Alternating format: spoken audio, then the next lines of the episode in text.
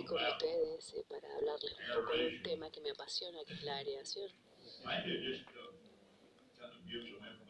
Les voy a compartir un poco de información acerca de los aereadores que se utilizan. Hablaremos un poco de teoría y un poco de práctica también. Yo he visto mucho durante muchos años y algo que he podido averiguar durante todo este tiempo es que algunas personas hacen las cosas mejor que otras. Entonces, no importaba cuánto aprendía, gente que eh, unos eh, plantas tienen mejores gerentes que otros. Sé que hay personas que les va muy bien utilizando malas prácticas, simplemente buenos gerentes y les va bien igual. Así que el oxígeno es algo que uno no puede jugar con él. No tiene que hacer las cosas bien. O sea, si no hay oxígeno, tiene que tener oxígeno.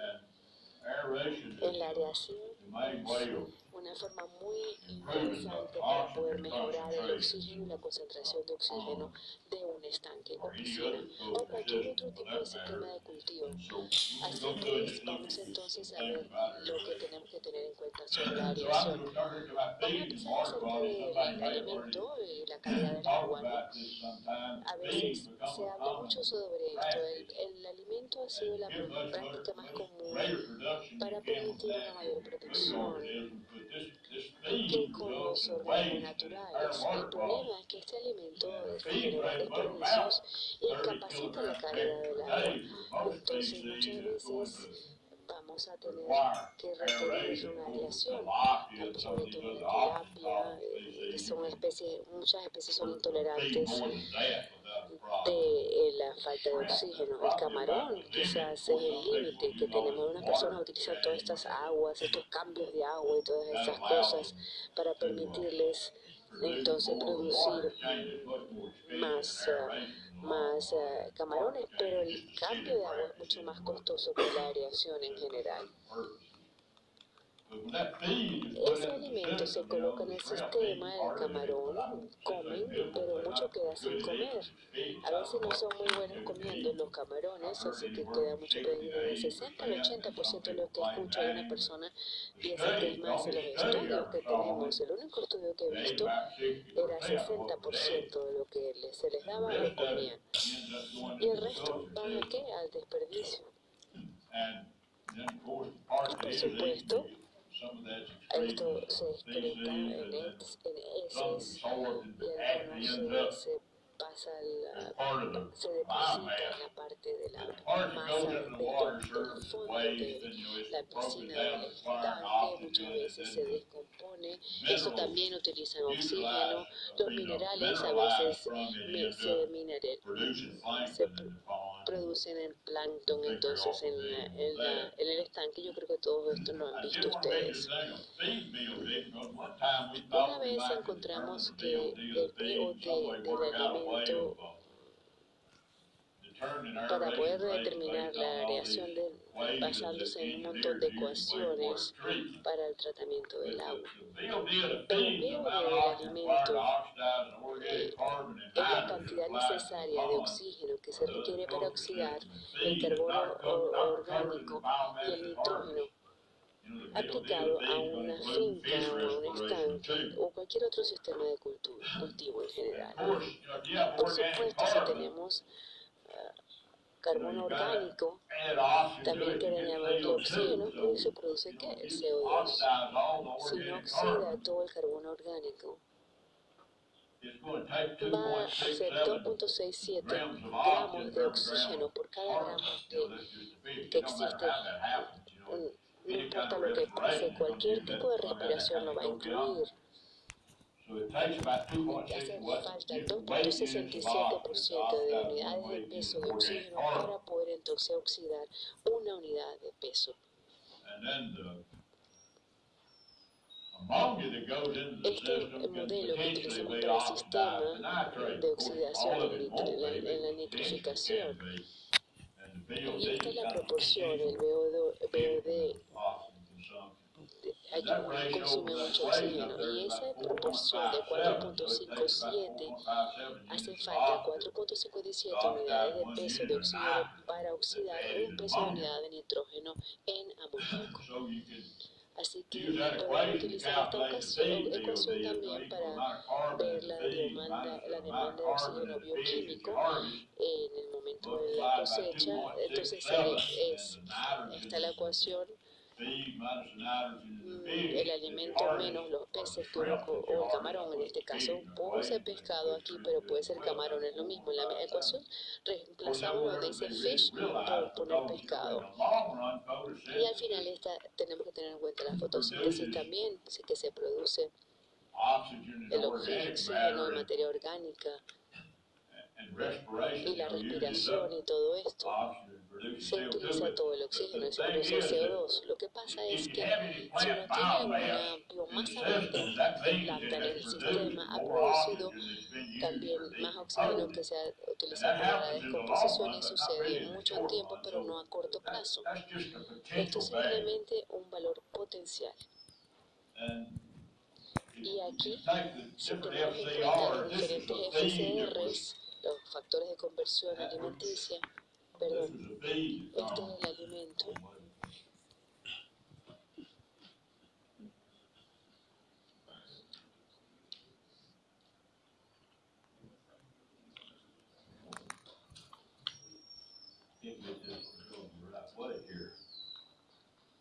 A ver qué tengo aquí.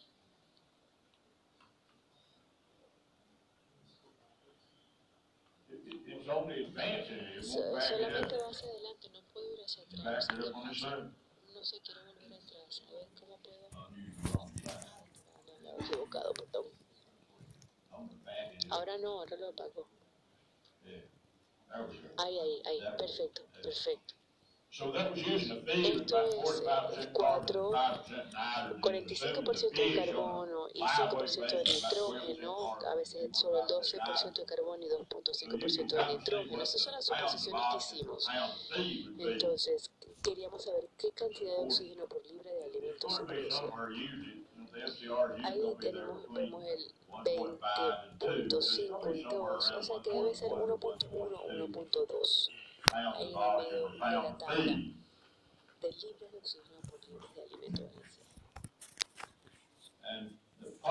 el problema es que el, sistema. Cuando vemos en ese sistema, las plantas producen más oxígeno en el día que lo que suele ser en la colocamos aquí muy poco plancton en el sistema, no le damos un cambio de concentración de oxígeno, pero en un sistema en el cual hay mucho plancton, entonces la curva es diferente, porque la alimentación también va a consumir muchísimo oxígeno al principio en la mañana, temprano, y aumenta durante el día y se disminuye luego también en la noche.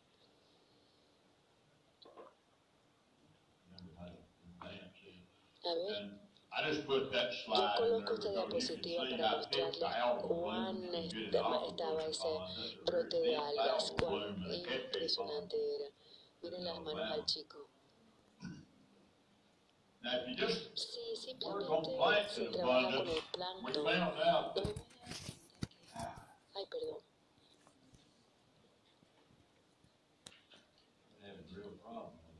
Me está yendo mal, no, ahora sí aprendí cómo es, no sabía cómo utilizarlo.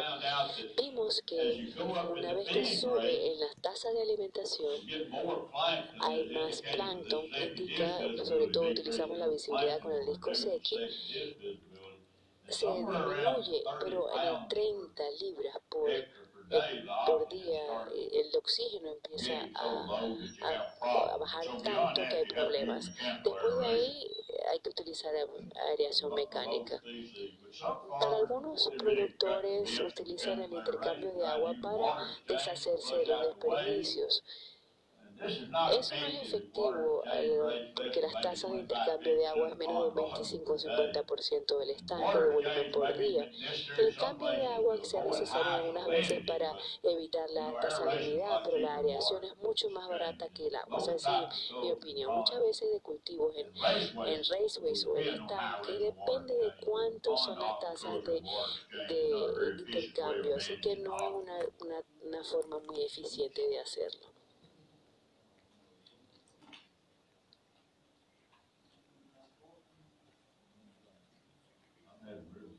Realmente me está costando esto, me está costando bastante. A ver, ¿qué hice ahora?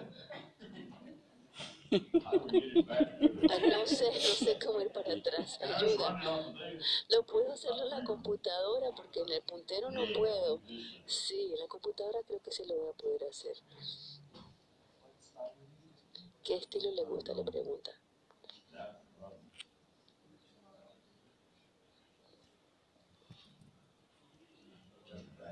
Una más, esa.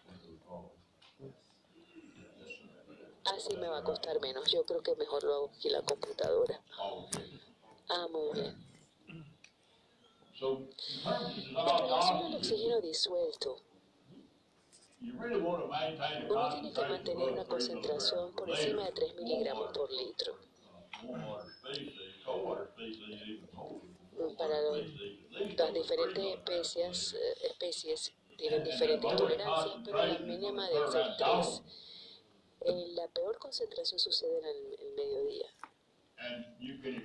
Y se puede esperar en, una, en un mareado, vamos a poder entonces tener más oxígeno y a veces las personas quieren alimentar cada vez más, tienen que colocar más aireación en, en el estanque para tener una tasa de alimentación mucho mayor.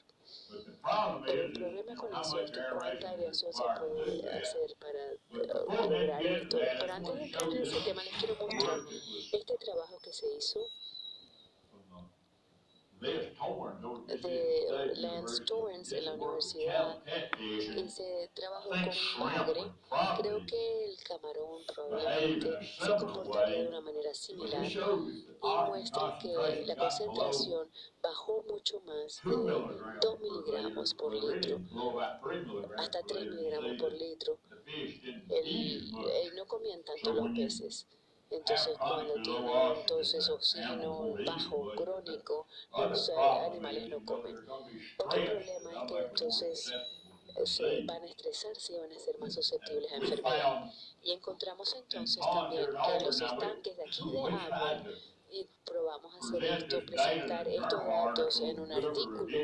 y dijeron que no, dijeron que eso no era cierto, dijeron que era mentira. El FCR era el, factor de conversión, que no era así. Pero eso fue lo que hacen los productores, les digo bien claro.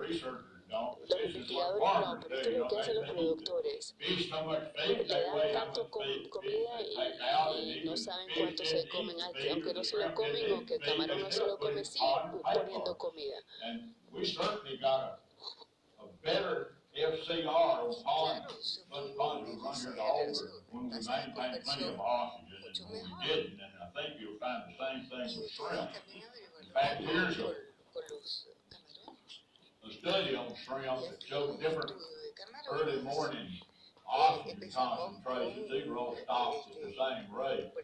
And you can see there that the shrimp yield did go up and FCR improved a little bit as the early morning oxygen improved. Of course, those FCRs are pretty terrible for what a lot of farmers do today, but you know, this was done a long time ago.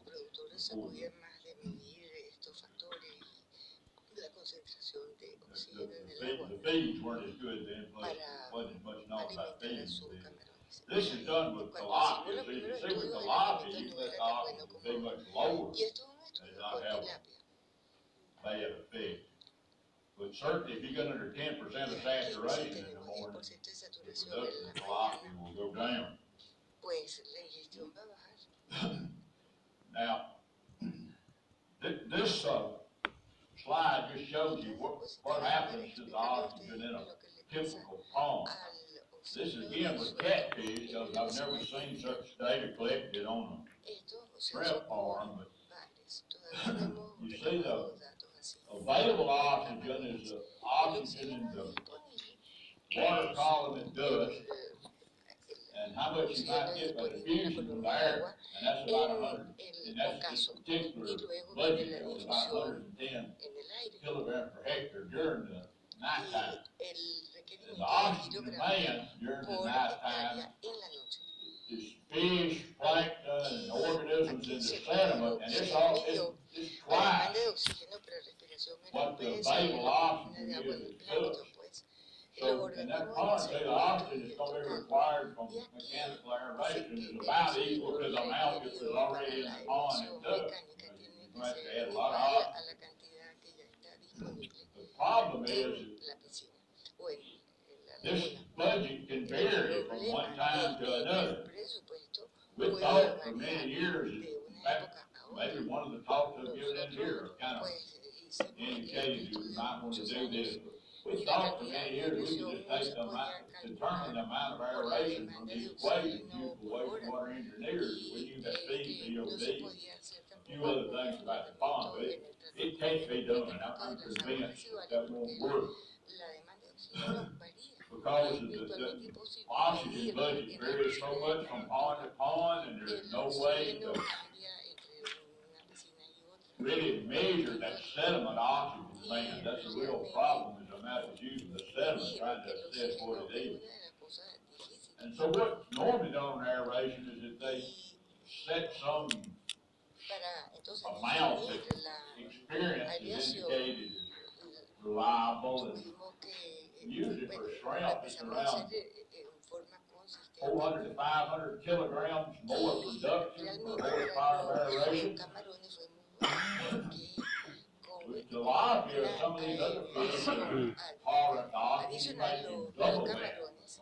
Nearly double it. mejoraron mucho su crecimiento.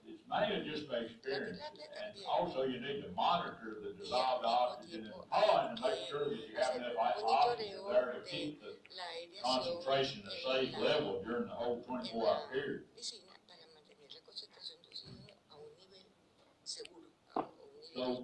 Nivel estable, pero The también aerators are put in the pond Los and aeradores se they're ponen en la aerated, and piscina we have to come up with, they, they can, de que at funciona. least the, the mechanical aerators used in ponds, now there are these types of aerations used in trout culture, where they use pure oxygen systems during hatching. La, que puede Those are not introducir el aire really suficiente como para generar el Suitable for ponds entre at their el present aire state y of el agua. development. Y luego But the están surface aerators splash water into the air and present more water surface area to the transfer of aeradores oxygen. superficiales, lo And que the hacen es diffusers, salpicar, you know, hacer release que el agua bubbles of oxygen in the salpique water, and the bubbles rise through the water, and the oxygen inside the a la bubble is used in superficie the de water. agua para Back when we first facilitar started working with la aeration transferencia de here, oxígeno entre because la- el we were agua. kind of forced into it by the farmers wanting aerators, and, Y you know, there- were a lot of little aerators bueno, around, but they wouldn't work con big estos había muchos We finally took on the querían, aeration project, I negaban went around trying to talk to people about getting some help doing this, Pero poco a poco se fueron habituando. the initial response was to try to get the, the agricultural engineers to do this kind of work, they were interested in los their call, or eh, ingenieros they were interested in interested in something more complex and complicated. Y poco a poco se, And este, se fueron adaptando. They always told always empezaron remember, they said, why would anybody, what we did, we tested a bunch of these aerators, we decided the only one that could be improved out there was paddle wheel aerators. And we figured we could improve that. a muchas fincas. And every time I mention that to would we do that? They don't want both paddle wheels anymore, they use propel on. You know, I don't know what logic that had, but that came from an engineer. impulsando ese aire con las aletas. I didn't believe them right off, but, but still, you know, the people hunting something very complicated, but aerators are very simple. You just need some kind of Un device that aerador splash realmente no most es water into the air. And that's, the whole object of the thing. hacer rota- rotar, rotar. And so we, we worked on that paddle wheel aerators to develop it. And it's not the only kind you use, but it's just a, a good type. And another thing you need to know about aerators is, once you get those things, the kind you want, and begin to use it, it's gonna work in the test, they run that, that test is run based on zero oxygen at the start of the test. And so- The aerator is most efficient when the oxygen is very low, but of course, when the oxygen is very low, all the animals are gonna die. So, you know, you can't operate an aerator efficiently in a bien. Not as efficiently as the test showed you, but you see that the closer you get to saturation, that red line up there is the saturation concentration. The closer you get to that, the less efficient that aerator works. You see how the curve is shaped? menor es la eficiencia And so, you know, what you want to do is determine the minimum amount of air oxygen you want the pond, you know, maybe four or five parts per minute out there, and put in enough aerators to do that. You know, don't try to put in enough to saturate the water, because that's gonna be far too expensive. And don't be tricked when people say the aerators, they tell you these things will transfer, you know, four or five pounds of oxygen per horsepower or something like that. Well, they may have done it in tests, but they won't do it in the pond, and most of them only transfer maybe three or, uh, around three pounds per horsepower is probably a good reasonable rate to expect of some the better aerators. But just to go through some of these aerators, the, the simplest kind is a gravity aerator. I'm seeing you, sure some of you have seen these in trout production, they just run the water down slope, you know, those units are built on a slope, and the water falls between the units, you get quite a bit of aeration from that falling water, because it breaks the water up and creates more surface area.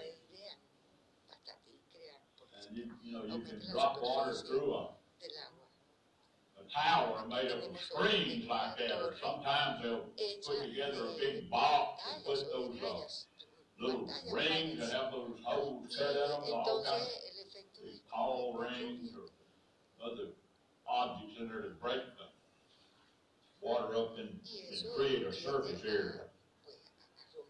You can even see people put these al, these things called alfalfa valves on the end of the pipe where they put water in the pond, and splash it into the air, you know, that will fix some aeration. Luego la dispersa en el aire. But, you know, you get a lot better aeration with a mechanical aerator. Claro, con los aeradores The first one that I know of that was developed and used in aquaculture was made in Japan, it was called the Japanese water mill, that was in the nineteen fifties, first used in aquaculture. There was some used wastewater treatment before that.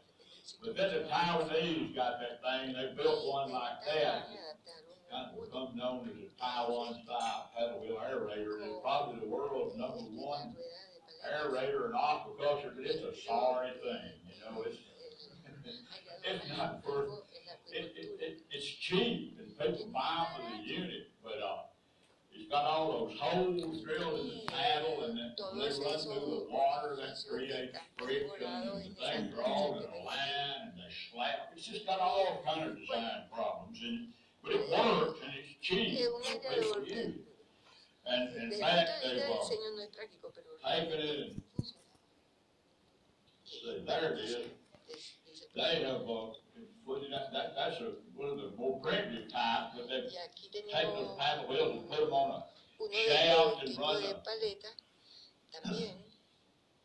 A, a, a drive shaft back up on the bank of the pond and got a motor up there to turn it, got some kind of gear reduction bueno mechanism and, uh, tiene tiene that su you see ponds that got many of those things in them. So that kind of aerator is widely used, although it's not the best, but it is cheap. se le pasa la energía al motor y también In the US, the farmers The catfish farmers saw those kind of aerators, they just, to them, they just said, that's not holy, you know, we don't need part of that. But, uh, Somebody did sell them some of the, another type, I'm gonna show you the splash water there, they're like a fountain. And so they were told these things put oxygen in water, so they put one in a twenty acre pond, and they put a lot more feed in the pond, cause the logic was, we got our aerator in there, putting oxygen in water, we gotta for that thing, so we gotta put more fish and feed in there, so what they ended up with was a bigger problem than they had before. And so that, that led to the farmers here in the US inventing aerators like that, these tractor powered paddle wheel aerators. And those things will really put a lot of oxygen in the water, you know, it's just a, they make them different ways, but like the one up here on the top, see, this is just a, well, this one over here, I think you can see it there, but the differential and axle off of the truck. They just mount this hub on there, the paddles on it, and they've got a shaft that goes up to the fire takeoff of a tractor, which will usually run either, either four forty or a thousand RPM. And they'll run that back to that differential, that slows up the speed about another four point five, you know, it's by factor about four point five, so that thing ends up going somewhere around hundred to hundred and twenty RPM. And it splashes a lot of water and will save the fish, the only trouble is, you know, you've gotta have a, about fifty horsepower bigger tractor to run this thing, and the tractor has to be maxed down like so, and all the oil runs back.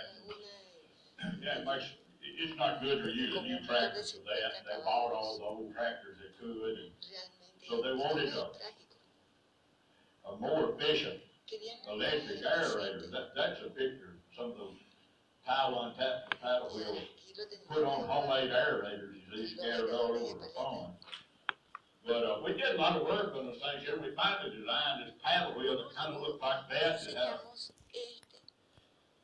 uh, hundred and thirty-five degree angle in it, and that, that's turned out the best for oxygen transfer, but it's also good because then you could weld that thing on a hub and it wouldn't break off. If you just had a flat paddling wheel on the hub, you had to have a brace behind it. That took a lot more welding for the guys building that. And it's, it's spiraled like that so that you've got a constant paddle air, area going through the water so it doesn't slap all the time. You know, otherwise, if it's like that Taiwanese style paddle wheel aerator, a set of paddles go into water and it makes a big slap and then they come out and another thing goes in and it vibrates the machine it gives you a lot more trouble. Uh, Here's a picture of one of these buckfish farms. Are various styles of those paddles are made, but there's one in operation. The, the idea is to splash as much water in the air as you can, at least that's the idea we use for doing it. I'm not sure that's the best way. In, in the long run, we may come up with some other ideas about needing to circulate the water in a different way, but, uh, the original ones were built more for splashing a lot of water into there than they were for moving a lot of water.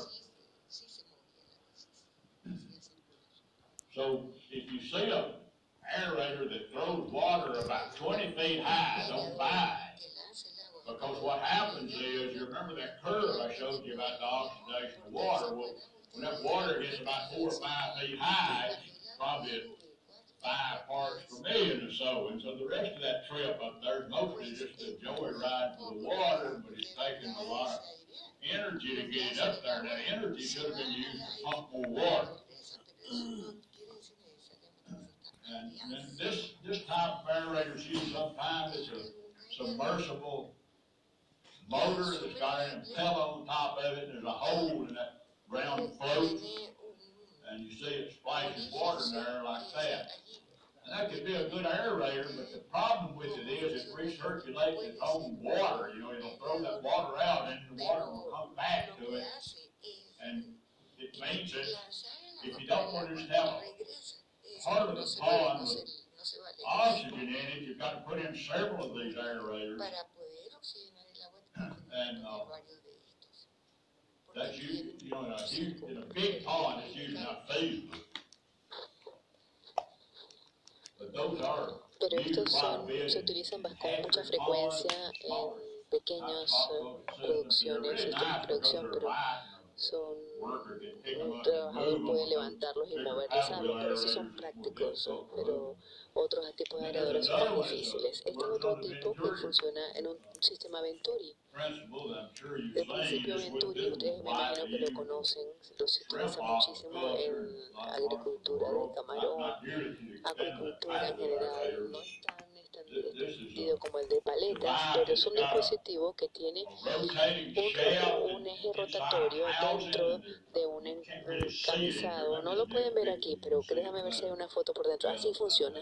Así es que entra.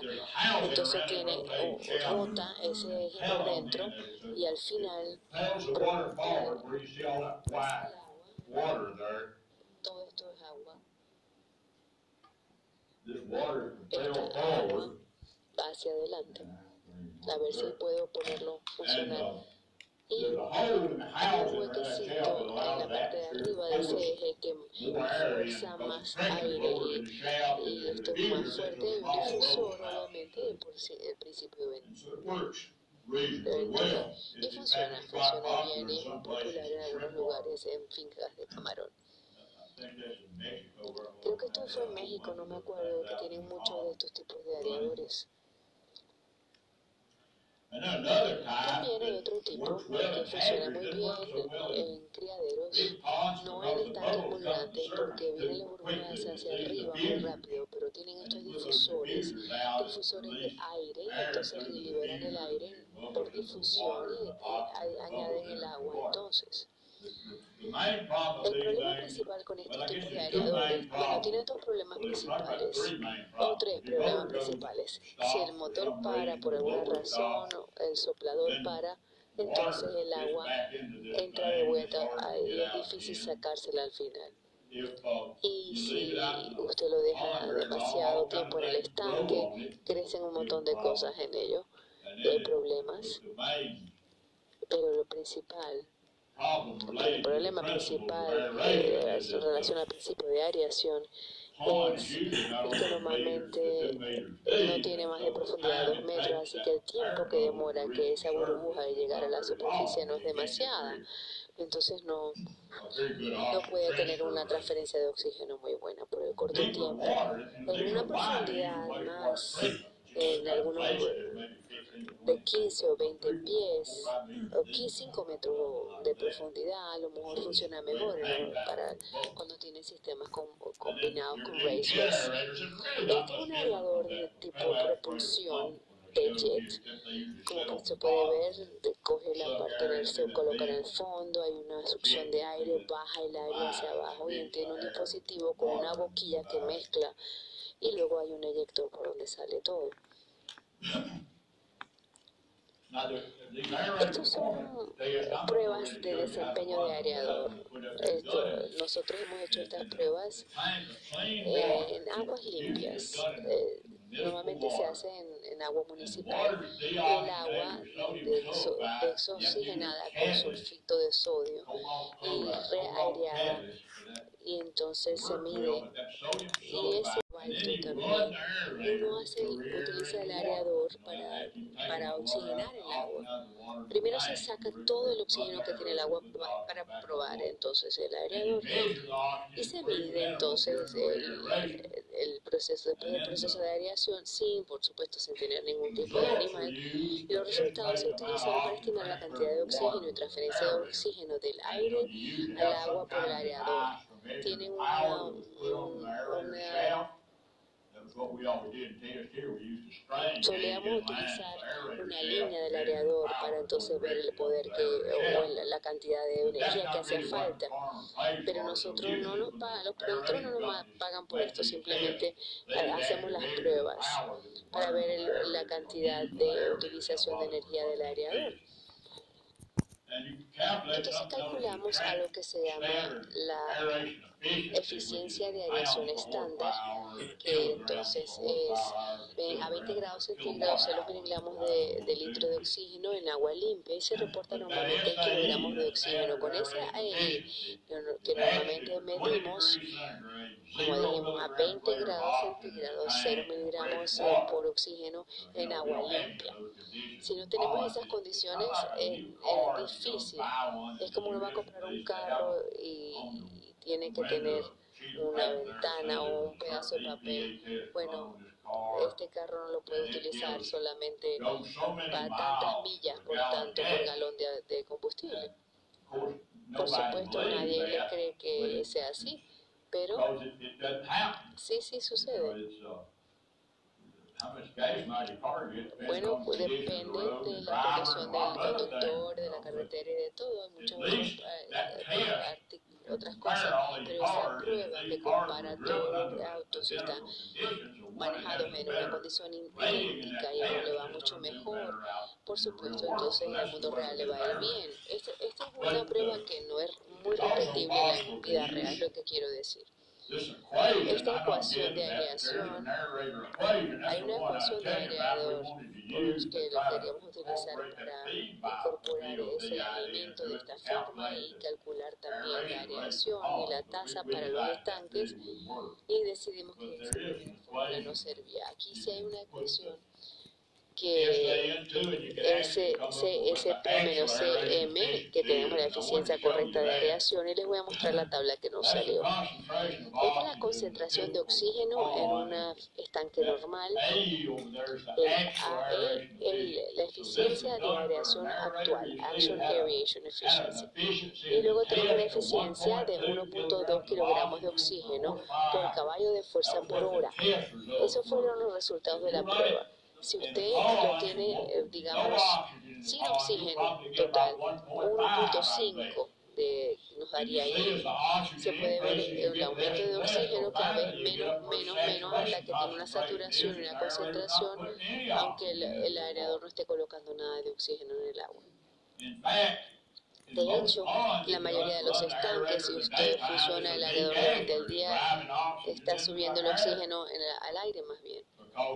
Porque sabemos que el plancton en la, el estanque satura el agua con oxígeno.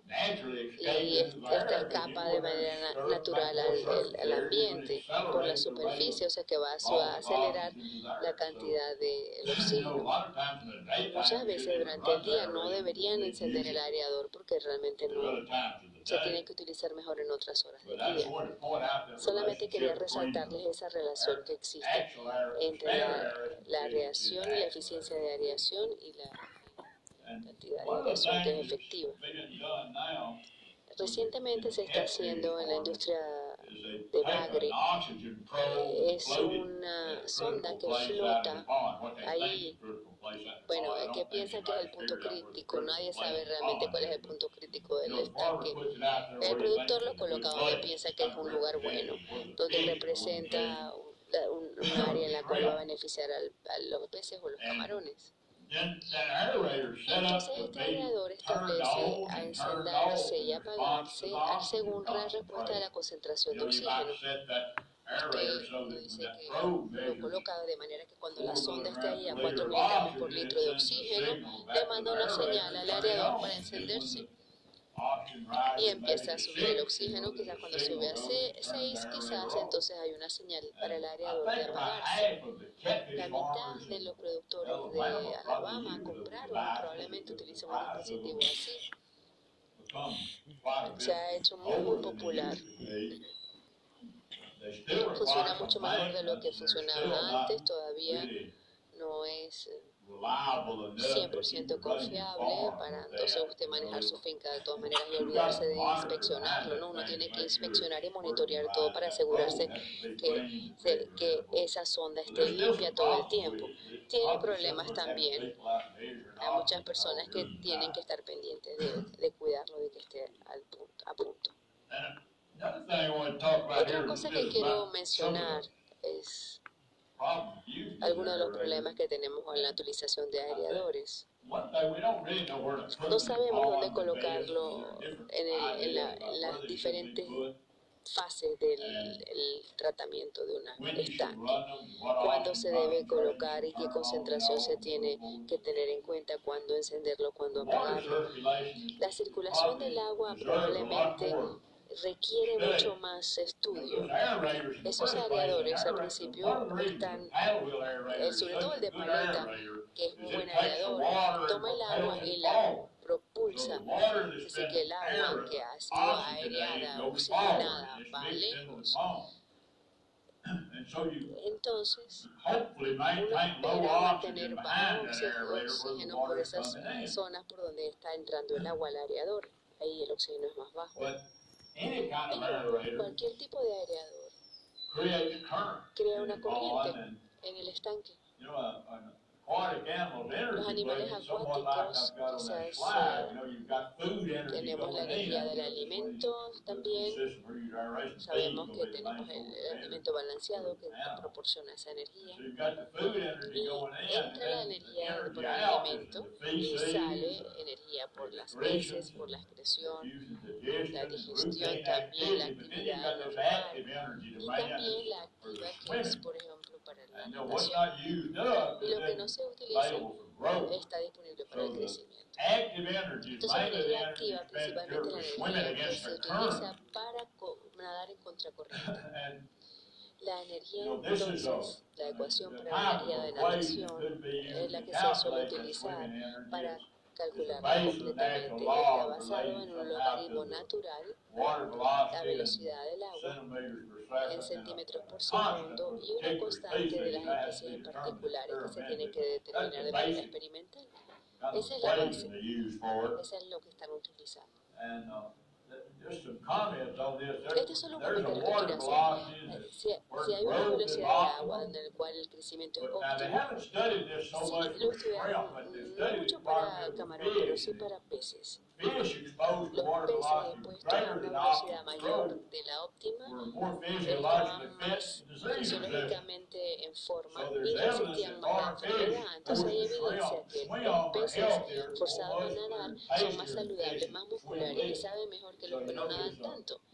Entonces sabemos que hay un equilibrio también entre estos dos, porque si uno utiliza demasiada corriente de agua, él no va a crecer suficiente bien. Pero si tiene la cantidad óptima, quizás no tiene suficiente ejercicio, digamos, para ganancia de peso. Así que, pero en este So caso sí, hay una mucha ventaja y hay que aprender sobre esto. Hay que ver un equilibrio entre tanto el physiological crece- la velocidad óptima del agua para el crecimiento, la salud fisiológica y la, y, la, la salud en general. El camarón se ve afectado por la velocidad del agua, pues es por encima de centimeters 5 per second. centímetros por segundo. Y la velocidad óptima para el crecimiento 0.63 del and camarón de 2.78 pata blanca está entre second. That- That's just some 0.63. velocities for Esas fish. solamente son velocidades de los peces, como podemos ver aquí. Son la velocidad óptima que aparece, pero la mayoría de las especies es más alta para el, el camarón. Just Son datos que saqué de un documento de un científico, de otro investigador, y colocó los areadores allí. Pero se puede ver they sistema en el cual recirculaba de esta forma, el, el agua iba en círculos. las measured velocidades in del agua se Eran prefer. mucho más are altas de lo que los camarones preferían. Estas son velocidades de metro por segundo. Así que es una velocidad muy alta. En el estanque. No, no, de five 40, pero seems to be the 5 optimum. también parece que es lo último para el crecimiento.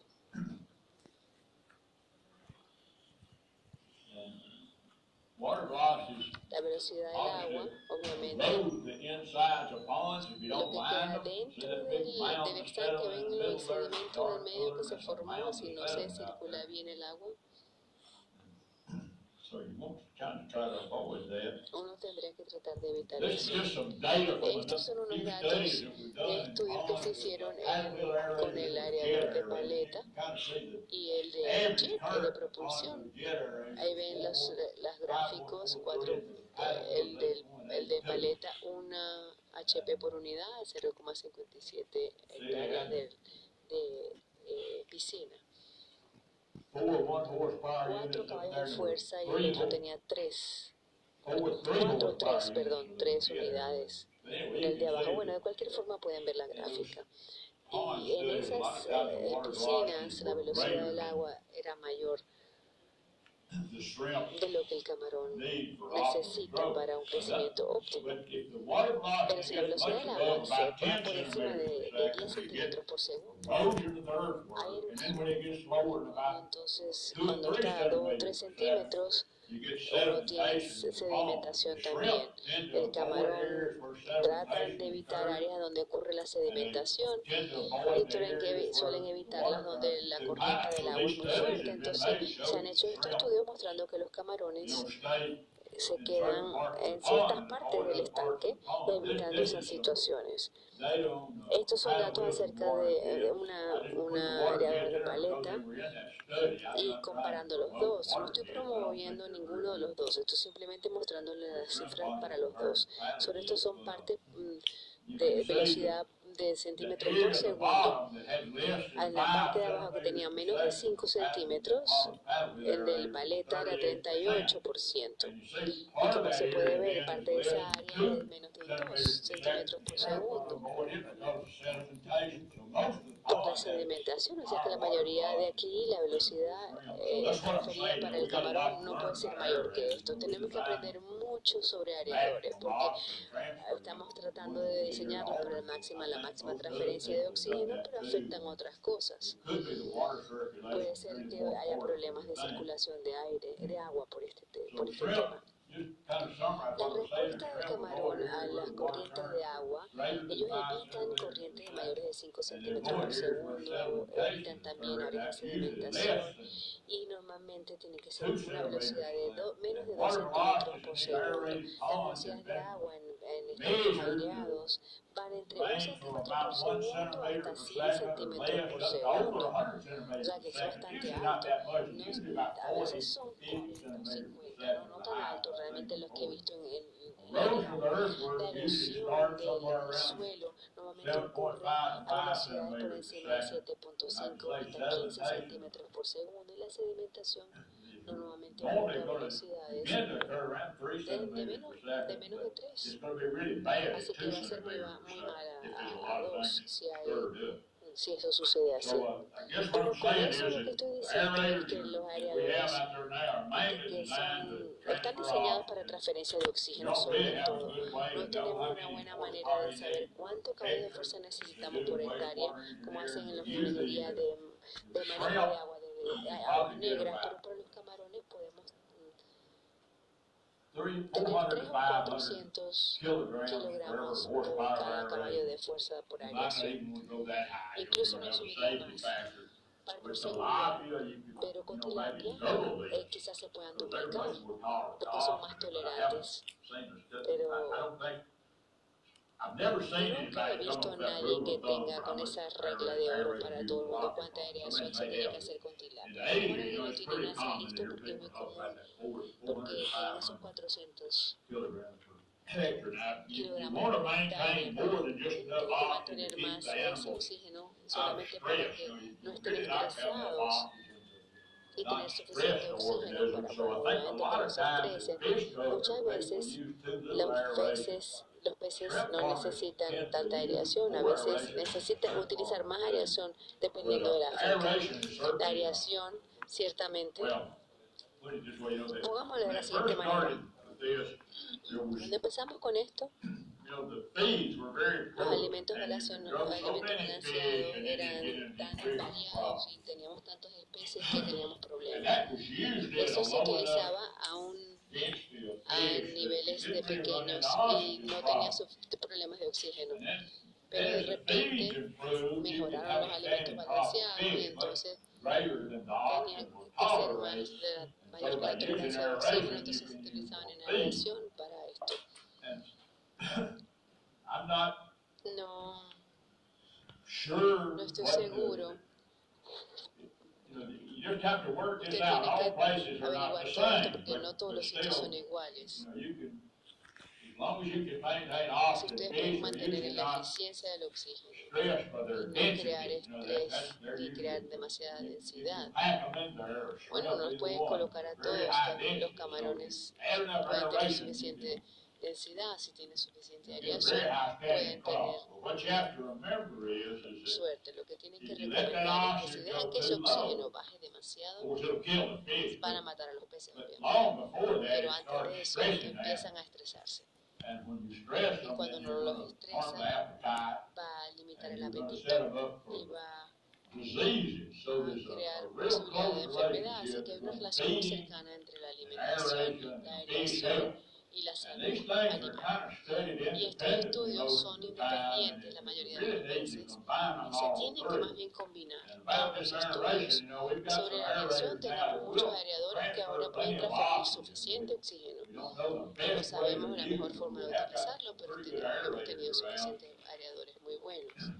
Pero estaban diseñados para máxima transferencia de oxígeno y no, se, analizaba mucho la circulación de, del agua, porque eso mantiene entonces la interfase entre los aeróbicos y los anaeróbicos para poder metabolizar lo necesario. En vez de el, que el sedimento suba hacia on En in los camarones específicamente, ese movimiento de agua causa problemas. Eso era todo lo que tenía planeado para I mean, decirles. Si tienen alguna pregunta, por favor, trataré, háganla para tratar de contestar. de estar aquí con ustedes eh, para hablarles un poco de un tema que me apasiona, que es la aireación. uh, Les voy a compartir un poco de información acerca de los aireadores que se utilizan. Hablaremos un poco de teoría y un poco de práctica también. Yo he visto mucho durante muchos años y algo que he podido averiguar durante todo este tiempo es que algunas personas hacen las cosas mejor que otras. Entonces, no importaba cuánto aprendía, hay gente que eh, unos eh, plantas tienen mejores gerentes que otros. Sé que hay personas que les va muy bien utilizando malas prácticas, simplemente buenos ge- gerentes y les va bien igual. Así que el oxígeno es algo que uno no puede jugar con él. No tiene que hacer las cosas bien. O sea, si no hay oxígeno, tiene que tener oxígeno. En la aireación una forma muy interesante para poder mejorar el oxígeno y la concentración de oxígeno de un estanque o piscina o cualquier otro tipo de sistema de cultivo. Así pues, vamos entonces a ver lo que tenemos que tener en cuenta sobre la aireación. Vamos a empezar del alimento y la calidad del agua.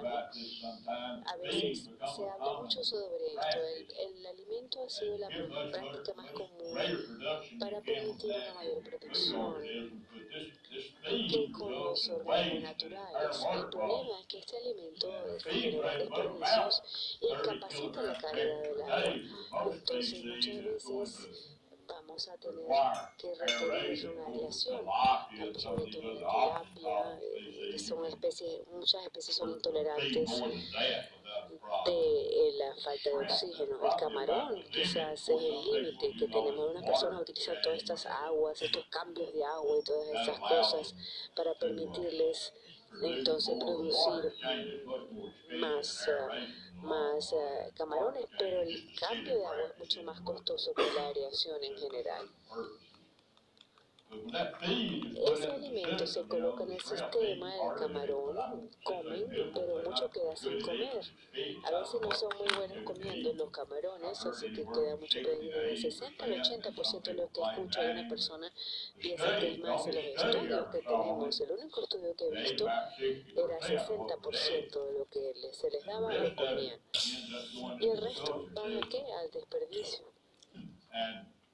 Por supuesto, Esto se excreta en, ex, en heces y algunos se, se pasa la, se deposita en la parte de la masa del, del fondo de la piscina estanque, muchas veces se descompone. Eso también utilizan oxígeno. Los minerales a veces se, mineral, se pr- producen en plancton, entonces en, la- en, la- en el estanque. Yo creo que todo esto lo han visto ustedes. Una vez encontramos que el pH del alimento para poder determinar la aireación de, basándose en un montón de ecuaciones para el tratamiento del agua. El pH del alimento es la cantidad necesaria de oxígeno que se requiere para oxidar el carbono orgánico y el nitrógeno aplicado a una finca o a un estanque o cualquier otro sistema de cultivo, en general. Por supuesto, si tenemos ah, carbono orgánico, también queda llamarle oxígeno, pues se produce ¿qué? El CO2. Si no oxida todo el carbono orgánico, va a ser 2.67 gramos de oxígeno por cada gramo de, que existe. No importa lo que pase, cualquier tipo de respiración lo va a incluir. Hace falta el 2.67% de unidades de peso de oxígeno para poder entonces oxidar una unidad de peso. Este modelo que utilizamos para el sistema de oxidación en la nitrificación, es la proporción, el VO2, VOD allí consume mucho oxígeno y esa proporción de 4.57 hace falta 4.57 unidades de peso de oxígeno para oxidar un peso de unidad de nitrógeno en amoníaco. Así que utilizar esta ocasión, también para ver la demanda, la demanda de oxígeno bioquímico en el momento de la cosecha. Entonces es, está la ecuación el alimento menos los peces o el camarón, en este caso puede ser pescado aquí, pero puede ser camarón, es lo mismo. En la ecuación reemplazamos donde dice fish por poner pescado. Y al final esta, tenemos que tener en cuenta la fotosíntesis también, que se produce el oxígeno de materia orgánica y la respiración y todo esto se utiliza todo el oxígeno y se produce CO2. Lo que pasa es que si uno tiene una biomasa verde, planta en el sistema ha producido también más oxígeno que se ha utilizado para la descomposición y sucede mucho en tiempo, pero no a corto plazo. Esto es simplemente un valor potencial. Y aquí, si tenemos en cuenta los diferentes FCRs, los factores de conversión alimenticia, perdón, este es el alimento.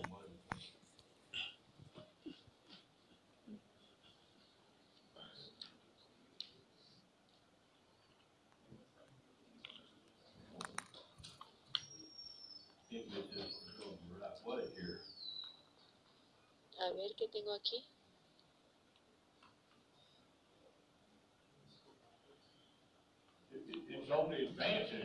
solamente va hacia adelante, no sé, quiero volver atrás. A ver cómo puedo.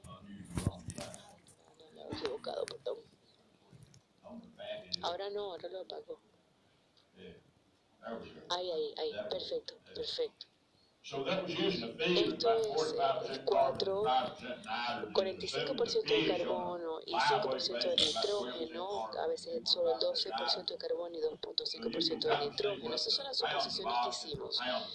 Entonces, queríamos saber qué cantidad de oxígeno por libra de alimentos se produce. Ahí tenemos, vemos el 20.5 y 2, o sea que debe ser 1.1, 1.2 ahí en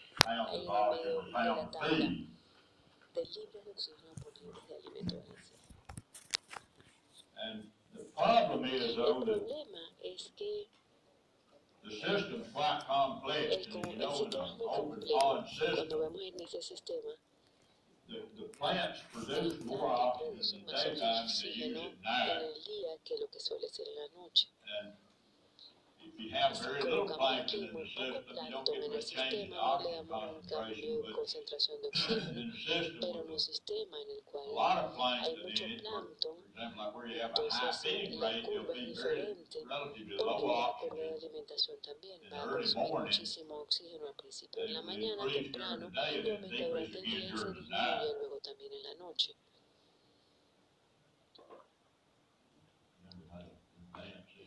A ver.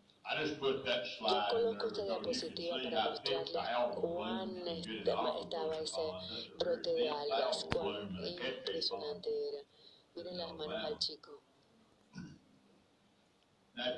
Si simplemente se trabaja con el plancton, Ay, perdón.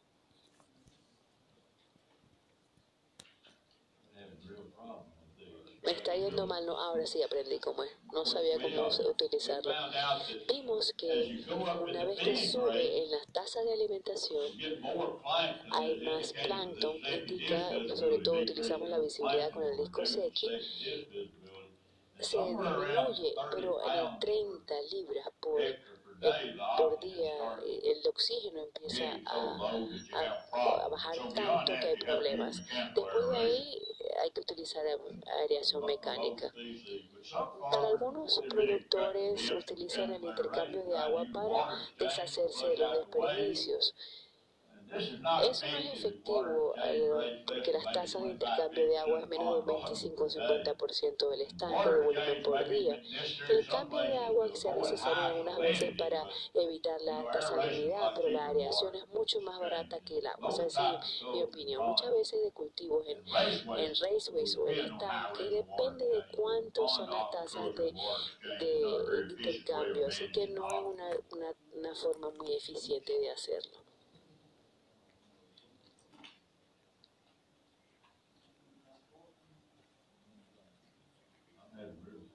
Realmente me está costando esto, me está costando bastante. A ver, ¿qué hice ahora? Ah, no sé, no sé cómo ir para atrás. Ayuda. No puedo hacerlo en la computadora porque en el puntero no puedo. Sí, en la computadora creo que sí lo voy a poder hacer.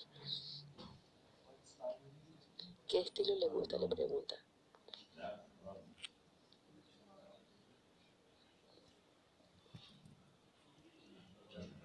Una más, esa.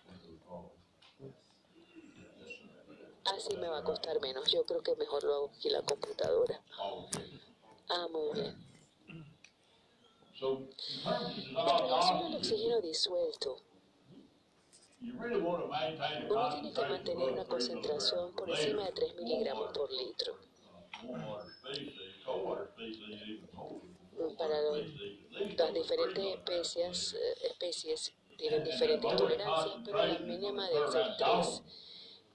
la peor concentración sucede en el, mediodía. Y se puede esperar en una, En un aireado vamos a poder entonces tener más oxígeno y a veces las personas quieren alimentar cada vez más, tienen que colocar más aireación en, en la- en el estanque para tener una tasa de alimentación mucho mayor. Pero el problema con eso es que cuánta aireación se puede hacer para eh, lograr esto. Pero antes de entrar en ese tema, les quiero mostrar este trabajo que se hizo de Lance Torrance en la universidad. Ese trabajo con bagre. Creo que el camarón probablemente se comportaría de una manera similar y muestra que la concentración bajó mucho más. de 2 miligramos por litro, hasta 3 miligramos por litro. El, el- no comían tanto los peces. Entonces, cuando tienen entonces oxígeno bajo, crónico, los eh, animales no comen. Otro problema es que entonces eh, se van a estresarse y van a ser más susceptibles a enfermedad. Y encontramos entonces también que los estanques de aquí de agua, y probamos hacer esto, presentar estos datos en un artículo, y dijeron que no, dijeron que eso no era cierto, dijeron que era mentira. FCR era el, el factor de conversión, que no era así. Eso fue lo que hacen los productores, les digo bien claro. Los investigadores no, pero esto es lo que hacen los productores. Le dan tanto com- comida y, y no saben cuánto se comen, aunque no se lo comen o que el camarón no se lo come, siguen poniendo comida. And we FCR run when maintain plenty of and when we didn't, and I think you'll find the same thing Y with pueden shrimp. también averiguarlo Back years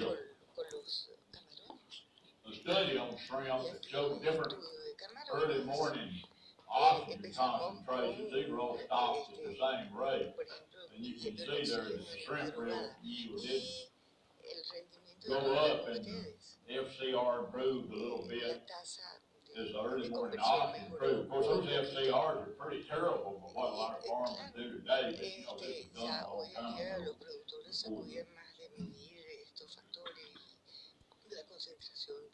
The, the, oxígeno en the el feed- agua the feeds weren't as good then, plus para there wasn't much known about alimentar a feeds sus then. camarones. This is done with Cuando tilapia, hicimos los so you primeros can see with estudios, el tilapia, rendimiento you no let era the tan bueno oxygen be como... much lower. Y esto es un estudio not con have tilapia.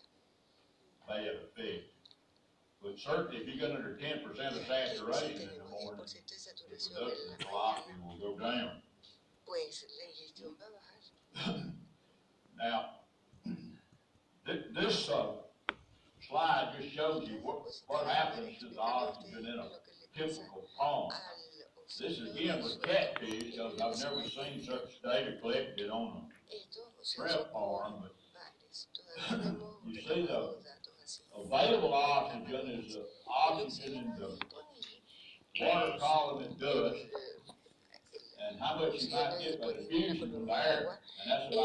en el ocaso y luego viene la difusión en el aire. y el requerimiento the de kilogramos por hectárea en la noche. is fish, plankton, and organisms in the se sediment, and it's all, it's, it's twice what the oxygen agua is del in plancton, fish. pues. Y So, los and that organismos pond, se say, the oxygen is gonna be total. required from Y aquí mechanical dice aeration que is el about equal to the oxígeno amount that was requerido para already in la the pond emisión and dust. mecánica tiene You que have to ser add a lot of igual oxygen. a la cantidad que ya está disponible The problem is, en la piscina o en, en la this laguna. budget can El vary from one problema time es to que el another. presupuesto We puede thought for variar many years, de una back, época a otra. maybe one of the talks I've given in here kind of Pues hicimos indicated you estudios might want to muchos do años this. We thought for many years, we could just take the amount, determine the amount of aeration from these equations used for wastewater engineers, we use that y C, que no se COD, few other things about the pond, but it, it can't be done, and I'm, convinced that won't work. la demanda de oxígeno varía. Because of the, the oxygen budget varies so much from pond to pond, and there's no way to really measure that sediment oxygen demand. That's a real problem, is the amount that's used in the sediment, Medir trying to el assess oxígeno what it es is. una de las cosas difíciles. And so what's normally done on aeration is that they Y set some para entonces amount definir that la experience is indicated as reliable and tuvimos que Usually bueno, for shrimp, it's empezamos a around hacer eh, eh, en forma consistente. four hundred to five hundred kilograms more production per Realmente horsepower para of los aeration. Camarones fue muy bueno porque con With tilapia, some of these other fish that are tolerant to oxygen, you might adicional can los, double los that, camarones or at least nearly double it. mejoraron mucho su crecimiento. It's mainly just by experience, and also you need to monitor the dissolved oxygen in the pond to make sure that you have enough oxygen there to keep the La aireación concentration at a safe en la level during the whole twenty-four hour period. piscina para mantener la concentración de oxígeno a un nivel seguro, a un So, nivel estable, pero The también aerators are put in the pond and they're aerated, and we have to come up with, they, they can, at least the, the mechanical aerators used in ponds, now there these types of aerators used in trout culture where they use pure oxygen systems que puede Those are not really suitable for ponds entre their present state of development. But the surface aerators splash water into the air and present more water por surface ejemplo, area los to the transfer of radiadores oxygen. superficiales lo and que hacen es diffusers, salpicar, You know, hacer release que el agua bubbles of salga, oxygen in the salpique water, and the bubbles rise through the water, and the oxygen inside the área bubble is used in superficial the water. de agua para sa- Back when we first facilitar started working with la aeration transferencia de here, oxígeno entre la- because el we were agua. kind of forced into it by the farmers wanting aerators, and, Y you know, there, there were a lot of little aerators around, and they wouldn't work big ponds. estudios había muchos We finally took on the aeration project, negaban went around utilizar trying to talk to people about getting some help doing this. Pero poco a poco se fueron habituando The initial response was to try to get the y la the respuesta agricultural engineers to do this kind of work, they were interested in it eh, all, or they ingenieros le were interested in interested in something far more complex and complicated. Poco a poco se, And este, se fueron adaptando. They always told me, I pasa always es que remember, they said, why would anybody, well, what we did, we tested a bunch of these aerators, we decided the only one that could be improved was out there was paddle wheel aerators. We figured we could improve muchas fincas And every time I mention that to engineers, why don't they do that? They don't run both paddle wheels anymore, they use propellers on. You know, I don't know what logic that had, but that came from an engineer. Impulsando ese aire con la maleta. I didn't believe them right off, but, but still, you know, the people are hunting something very complicated, but aerators are very simple. You just need some kind Un of device aerador that spikes realmente no moves es water into the air. complicado, eh, And una that's, cosa that's muy the whole sencilla, lo que object hace of the es thing. hacer rotar, rotar, rotar. And so we, we worked on el that agua paddle wheel y aerators moviéndola. to develop it. And it's not the only kind you use, but it's just a good type. Another thing you need to know about aerators is once you get those things, the kind you want, and begin to use it, it's gonna work in the test. They run that, that test is run based on zero oxygen at the start of the test. And so- The aerator is most efficient when the oxygen is very low, but of course, when the oxygen is very low, all the animals are gonna die, so, you know, you can't operate entonces an aerator efficiently in a pond. ya el aireador no funciona tan bien. Not as efficiently as the test showed you, but you see that the closer you get to saturation, that red line up there is the saturation concentration, the closer you get to that, the less efficient that aerator works. You see how the curve is shaped. Menor es la eficiencia And so, you know, what you wanna do is determine the minimum amount of air, oxygen you want the pond, you know, maybe four or five parts per million at night there, and put in enough aerators to do that, you know, they'll try to put in enough to saturate the water, because that's gonna be hard to do efficiently.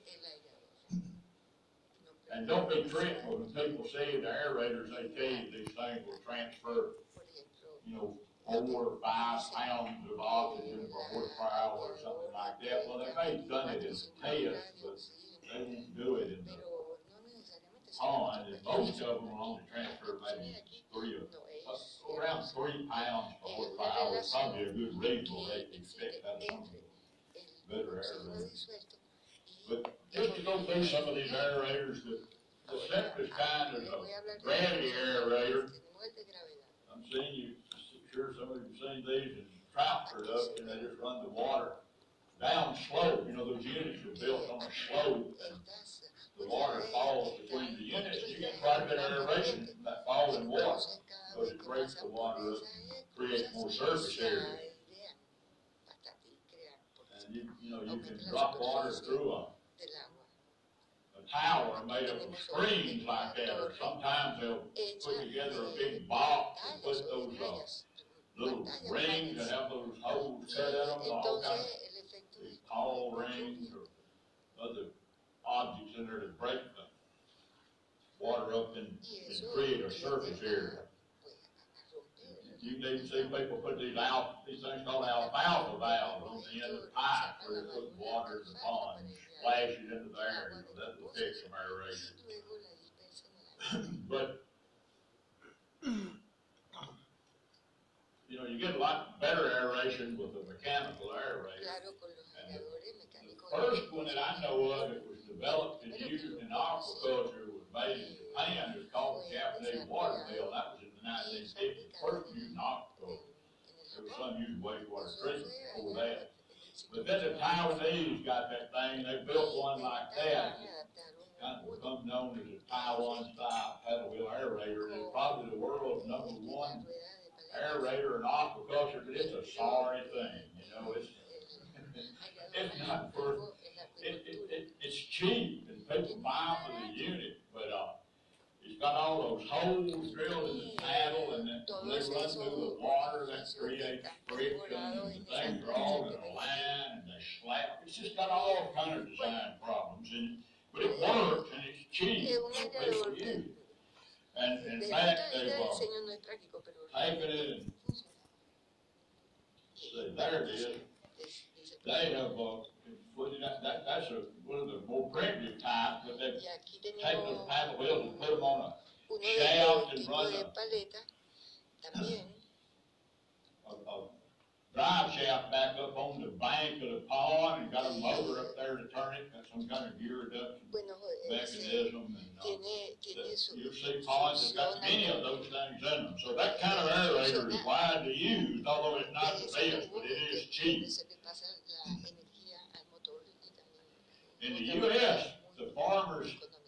The catfish farmers saw those kind of aerators, they just, to them, they just said, that's a holy, you know, we don't need part of that. But, uh, Somebody did sell them some of the, another type on there showing the splash water in there, they're like a fountain. And so they were told these things put oxygen in water, so they put one in a twenty acre pond, and they put a lot more feed in the pond, cause the logic was, we've got our aerator in there, it's putting oxygen in water, we gotta pipe that thing, so we gotta put more fish and feed in there, so what they ended up with was a bigger problem than they had before. And so that, that led to the farmers here in the US inventing aerators like that, these tractor powered paddle wheel aerators. And those things will really put a lot of oxygen in the water, you know, it's just a, they make them different ways, but like the one up here on the top, see, this is just a But this one over here, I think you can see it there, but the differential and the axles off of the truck, they just mount this hub on there, those paddles on it, and they've got a shaft that goes up to the fire takeoff of a tractor, which will usually run either, either four forty or thousand RPM. And they'll run that back through that differential, that slows up the speed about another four point five, you know, about factor, about four point five. So that thing ends up going somewhere around hundred to hundred and twenty RPM. And it splashes a lot of water and will save the fish. The only trouble is, you know, you gotta have a, about fifty horsepower bigger tractor to run this thing, and the tractor has to be maxed down like so, and all the oil runs back. Yeah, it makes, it's not good to use a new tractor for that. They bought all the old tractors they could, and So they wanted a- a more efficient electric aerator. That, that's a picture, of some of those Taiwan tap, paddle wheels put on homemade aerators, see, scattered all over the pond. But, uh, we did a lot of work on those things here. We finally designed this paddle wheel that kind of looked like that, that had a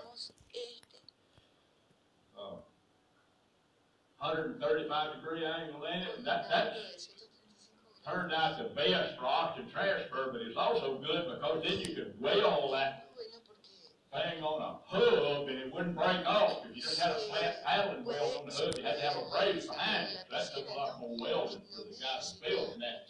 And it's, it's spiraled like that so that you've got a constant paddle air area going through the water so it doesn't slap all the time. You know, otherwise, if it's like a Taiwanese style paddle wheel aerator, a set of paddles go into water and it makes a big slap and then they come out and another they go in and it vibrates. So machine uh, gives you a lot more trouble.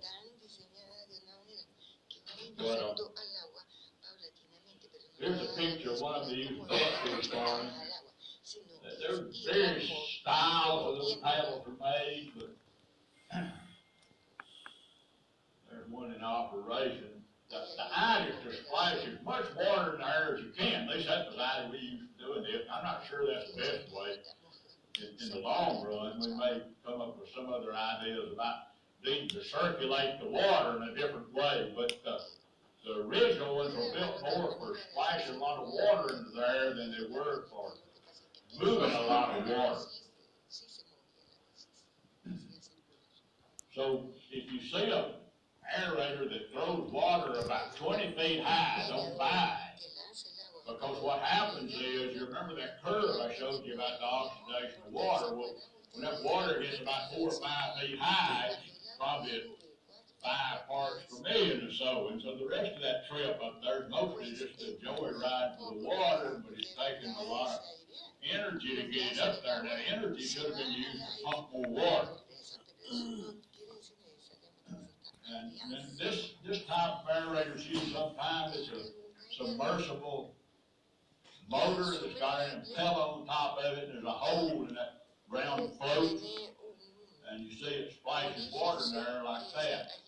And that could be a good aerator, but the problem with it is it recirculates its own water, you know, it'll throw that water out, and the water will come back to it, and it means that if you don't want to just have part of the pond with oxygen in it, you've got to put in several of these aerators. Para poder oxigenar el agua, And, uh, varios de estos.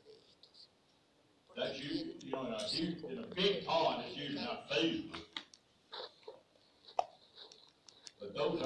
Pero estos son, se utilizan con mucha frecuencia en pequeñas eh, producciones, producción, pero son un trabajador puede levantarlos y moverlos, paddle algo, por eso son prácticos, pero otros tipos de aeradores son más difíciles. Este es otro tipo que funciona en un sistema Venturi.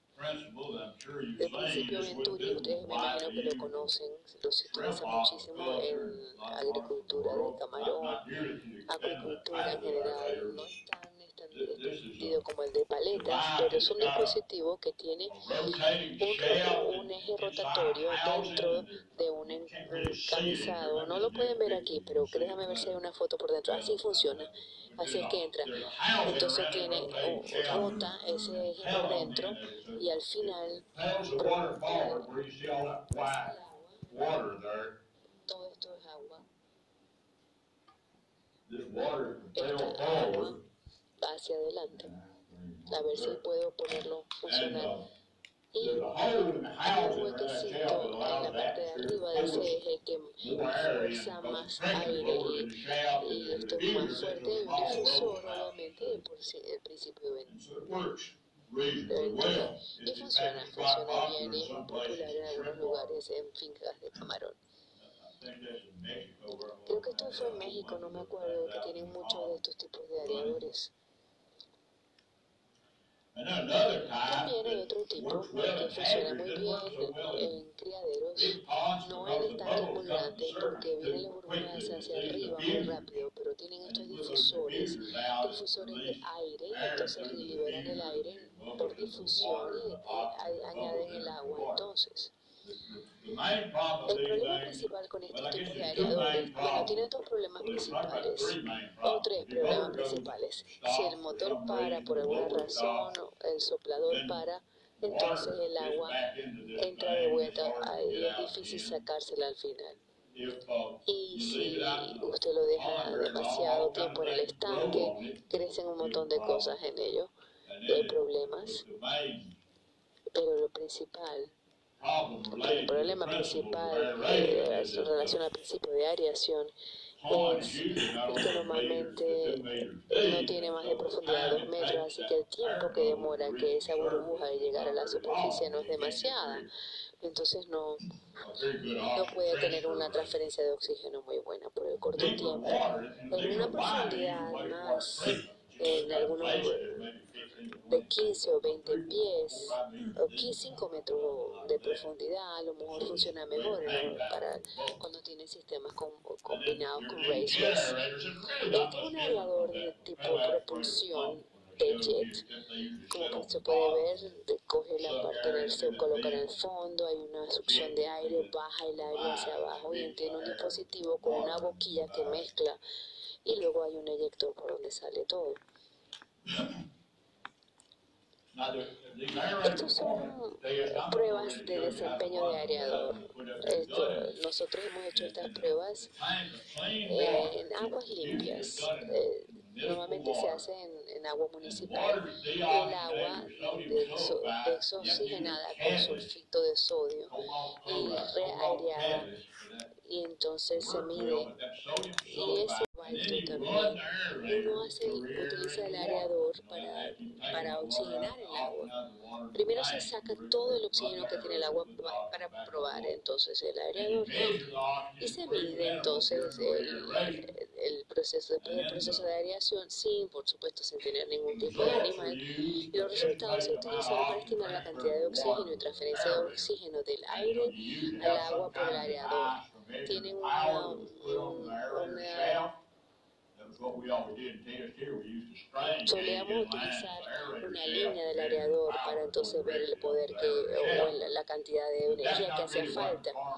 Pero nosotros no nos pagan, los productores no nos pagan por esto, simplemente hacemos las pruebas para ver el- la cantidad de utilización de energía del areador.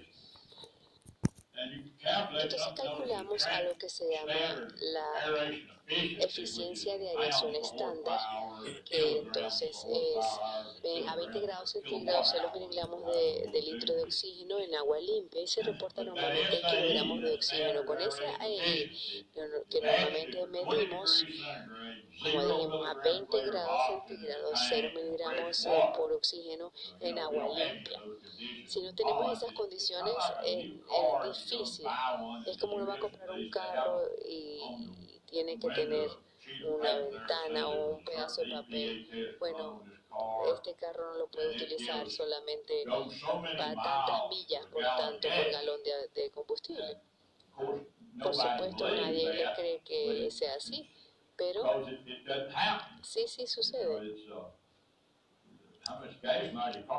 Bueno, pues depende de la condición del conductor, de la carretera y de todo. Hay muchas otras, otras cosas, pero esa prueba que compara todos los autos y están manejados en una condición idéntica y a uno le va mucho mejor, por supuesto, entonces al mundo real le va a ir bien. Esta, esta es una prueba que no es muy repetible en la vida real, lo que quiero decir. Esta ecuación de aireación, hay una ecuación de aireador que lo queríamos utilizar para incorporar ese elemento de esta forma y calcular también la aireación y la tasa para los estanques y decidimos que esa no servía. Aquí sí hay una ecuación que ese CSP menos CM, que tenemos la eficiencia correcta de aireación, y les voy a mostrar la tabla que nos salió. Esta es la concentración de oxígeno en un estanque normal.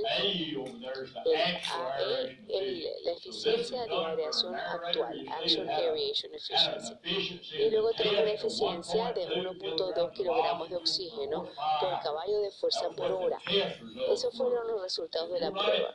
Si usted lo tiene, eh, digamos, sin oxígeno total, 1.5 nos daría ahí. Se puede ver el aumento de oxígeno cada vez menos, menos, menos hasta que tiene una saturación y una concentración, aunque el, el aireador no esté colocando nada de oxígeno en el agua. De hecho, la mayoría de los estanques, si usted funciona el aireador durante el día, está subiendo el oxígeno en el, al aire más bien porque sabemos que el plancton en el estanque satura el agua con oxígeno y esta escapa de manera natural al, ambiente por la superficie, o sea que va a acelerar la cantidad de oxígeno. Muchas veces durante el día no deberían encender el aireador porque realmente no se tiene que utilizar mejor en otras horas del día. Solamente quería resaltarles esa relación que existe entre la, la reacción y la eficiencia de aireación y la cantidad de aireación que es efectiva. Recientemente se está haciendo en la industria de bagre. Es una sonda que flota ahí bueno, que piensan que es el punto crítico, nadie sabe realmente cuál es el punto crítico del estanque. El productor lo coloca donde piensa que es un lugar bueno, donde representa un, área en la cual va a beneficiar a los peces o los camarones. Entonces este aireador establece a encenderse y apagarse según la respuesta de la concentración de oxígeno. Usted dice que lo coloca de manera que cuando la sonda esté ahí a 4 miligramos por litro de oxígeno, le manda una señal al aireador para encenderse y empieza a subir el oxígeno, quizás cuando sube a 6, quizás entonces hay una señal para el aireador de apagarse. La mitad de los productores de Alabama compraron, probablemente utilizan un dispositivo así. Se ha hecho muy, muy popular funciona mucho mejor de lo que funcionaba antes, todavía no es 100% confiable para entonces usted manejar su finca de todas maneras y olvidarse de inspeccionarlo, ¿no? Uno tiene que inspeccionar y monitorear todo para asegurarse que, que esa sonda esté limpia todo el tiempo. Tiene problemas también. Hay muchas personas que tienen que estar pendientes de, de cuidarlo, de que esté al punto, a punto. Otra cosa que quiero mencionar es algunos de los problemas que tenemos con la utilización de aireadores. No sabemos dónde colocarlo en, las diferentes fases del tratamiento de una estanque. Cuándo se debe colocar y qué concentración se tiene que tener en cuenta, cuándo encenderlo, cuándo apagarlo. La circulación del agua probablemente requiere mucho más estudio. Esos areadores al principio están, eh, sobre todo el de paleta, que es un buen areador, toma el agua y la propulsa. Así que el agua que ha sido aereada, oxigenada, va lejos. Entonces, uno espera mantener bajo oxígeno por esas zonas por donde está entrando el agua al areador. Ahí el oxígeno es más bajo cualquier tipo de aireador crea una corriente en el estanque. Los animales acuáticos quizás eh, tenemos la energía del alimento también. Sabemos que tenemos el, alimento balanceado que proporciona esa energía. Y entra la energía por el alimento y sale energía por las heces, por la excreción, la digestión también, la actividad normal y también la activa que es, por ejemplo, la is lo que no se growth. está disponible para el crecimiento. Entonces la energía activa, principalmente la energía que se utiliza para nadar en contracorriente.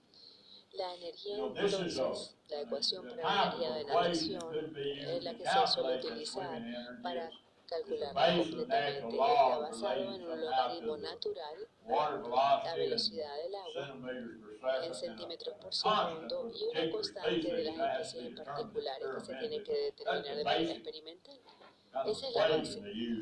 Eso es lo que están utilizando. Son los There's a comentarios que Si, si hay una velocidad de agua en el cual el crecimiento es óptimo, sí lo estudiaron no mucho para for pero sí para peces. Los peces expuestos a una velocidad mayor de la óptima resistant. fisiológicamente en forma y no existían más enfermedad. Entonces hay evidencia que los peces forzados a nadar son más saludables, más musculares y saben mejor que los que no nadan tanto. Entonces sabemos que hay un equilibrio también entre estos dos, porque si uno utiliza demasiada corriente de agua, él no va a crecer suficiente bien. Pero si tiene la cantidad óptima, quizás no tiene suficiente ejercicio, digamos, para ganancia de peso. Así que, pero en este So caso sí, hay una mucha ventaja y hay que aprender sobre esto. Hay que ver un equilibrio entre tanto el la health. velocidad óptima del agua para el crecimiento, la salud fisiológica y la, y, la, la salud en general. El camarón se ve afectado por la velocidad del agua, es above por encima de centimeters 5 per second. centímetros por segundo. Y la velocidad óptima para el crecimiento 0.63 del camarón de 2.78 pata blanca está entre second. That- that's just some 0.63. velocities for Esos fish. solamente son velocidades de los peces, como podemos ver aquí. Son la velocidad óptima que aparece, pero la mayoría de las especies es más alta para el, camarón. Of unos someone's datos que saqué de un documento de un científico, de otro investigador, y colocó los areadores allí. But you can see that, Pero se puede ver they sistema en el cual recirculaba de esta forma. El, el agua iba en círculos. nearly all the water velocities toda la they measured velocidad in del agua se midieron. prefer. mucho más are altas de lo que los camarones preferían. Estas son velocidades de metro por segundo. Así que es una velocidad muy alta en el estanque. No, no, digamos de five 40, pero seems to be the 5 optimum. también parece que es lo último para el crecimiento. And Water velocities La velocidad del agua, obviamente, lo que queda dentro del, del estanque, ven the el sedimento en el Dark medio que se formó, si no se circula bien el agua, Uno tendría que tratar de evitar eso. Estos son unos datos de estudios que se hicieron en- con el área de paleta y el de jet, el de propulsión. Ahí ven los, las gráficos, cuatro, eh, el, del, el de paleta, una HP por unidad, 0,57 hectáreas de, de eh, piscina. Cuatro caballos de fuerza y el otro tenía tres, four- three cuatro, horsepower tres, units perdón, in tres unidades en el de abajo. Bueno, de cualquier forma pueden ver la gráfica. Y en esas eh, piscinas velocities la velocidad del agua era mayor de lo que el camarón necesita para un crecimiento óptimo. Pero si la velocidad del agua se pone por encima de, centimeters de per 10 second, you get centímetros por segundo. Hay entonces cuando está a 2 o centimeters 3 per second, centímetros, Sedimentation. sedimentación también. El camarón tratan de evitar áreas donde ocurre la sedimentación y que, suelen evitarlas donde la corriente del agua es muy fuerte. Entonces se han hecho estos estudios mostrando que los camarones se quedan en ciertas partes del estanque evitando esas situaciones. Estos son datos acerca de, de una, una área de paleta y comparando los dos. No estoy promoviendo ninguno de los dos, estoy simplemente mostrándole las cifras para los dos. Sobre esto son partes mm, de velocidad de centímetros por segundo. En la parte de abajo que tenía menos de 5 centímetros, el del paleta era 38%. Y como se puede ver, parte de esa área es menos de 2 centímetros por segundo. La sedimentación, o sea que la mayoría de aquí, la velocidad eh, para el camarón no puede ser mayor que esto. Tenemos que aprender mucho sobre areadores porque estamos tratando de diseñarlos para el máxima, la máxima transferencia de oxígeno, pero afectan otras cosas. Puede ser que haya problemas de circulación de aire, de agua por este, te- por este tema. La respuesta del camarón a las corrientes de agua, ellos evitan corrientes de mayores de 5 centímetros por segundo, evitan también áreas de sedimentación y normalmente tiene que ser una velocidad de do- menos de 2 centímetros por segundo. Las velocidades de agua en, en estanques aireados van entre 1 centímetro por segundo hasta 100 centímetros por segundo. Sea que es bastante alto. No es- a veces son 40 o 50, no, no tan alto realmente los que he visto en, el. La erosión del suelo normalmente ocurre a velocidades por encima de 7.5 hasta 15 centímetros por segundo y la sedimentación normalmente ocurre a velocidades de, de menos, de menos de 3. Así que va a ser muy, muy mal a, a, a dos si, hay, si eso sucede así. Pero con eso lo que estoy diciendo es que los aereadores que son, están diseñados para transferencia de oxígeno sobre todo. No tenemos una buena manera de saber cuánto cambio de fuerza necesitamos por hectárea, como hacen en la minería de, de manejo de agua, de, de aguas negras, pero para los camarones podemos mm, tener 3 o 400 kilogramos por cada caballo de fuerza por aireación.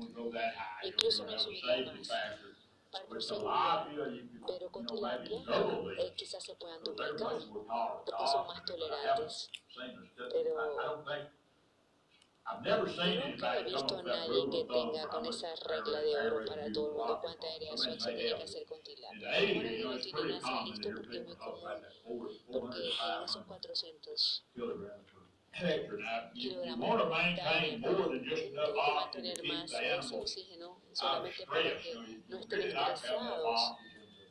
y tener suficiente oxígeno para poder se estresen. Muchas veces los peces, los peces no necesitan tanta aireación, a veces necesitan utilizar más aireación dependiendo de la finca. La aireación, ciertamente, pongámoslo de la siguiente manera. Cuando empezamos con esto, los alimentos balanceados, los alimentos balanceados eran tan variados y teníamos tantas especies que teníamos problemas. Eso se utilizaba aún a niveles de pequeños y no tenía problemas de oxígeno. Pero de repente mejoraron los alimentos balanceados y entonces tenían que ser más de mayor tolerancia de oxígeno, entonces se utilizaban en aviación para esto. No, no estoy seguro. Usted tiene que averiguar esto porque no todos los sitios son iguales. Si ustedes pueden mantener la eficiencia del oxígeno y no crear estrés y crear demasiada densidad. Bueno, nos pueden colocar a todos, también los camarones pueden tener suficiente densidad, si tienen suficiente aireación, pueden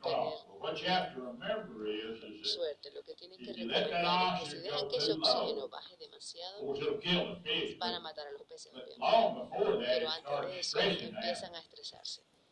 Y cuando no los estresan, va a limitar el apetito y va a, crear posibilidad de enfermedad, así que hay una relación muy cercana entre la alimentación, la health. Y la salud animal. Y estos estudios son independientes la mayoría de las veces y se tienen que más bien combinar aeration, estudios. Sobre la now tenemos muchos will aereadores que ahora pueden transferir suficiente oxígeno. No sabemos la mejor forma de utilizarlo, pero hemos tenido suficientes aereadores muy buenos. Pero uh, estaban diseñados para. Máxima transferencia de water oxígeno y no, no important se analizaba mucho la circulación del agua, porque eso mantiene entonces la interfase entre los aeróbicos y los anaeróbicos para poder metabolizar lo necesario. En vez de el, que el sedimento sediment suba hacia el río, en los camarones específicamente ese movimiento de agua causa problemas. So that's not all I had planned to Eso era todo lo que tenía planeado para be decirles. Si tienen alguna pregunta, por favor, trataré, háganla para tratar de contestar.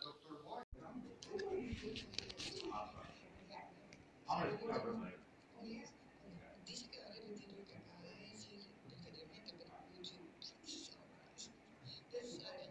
Uh, Okay, so the, the bottom line is board.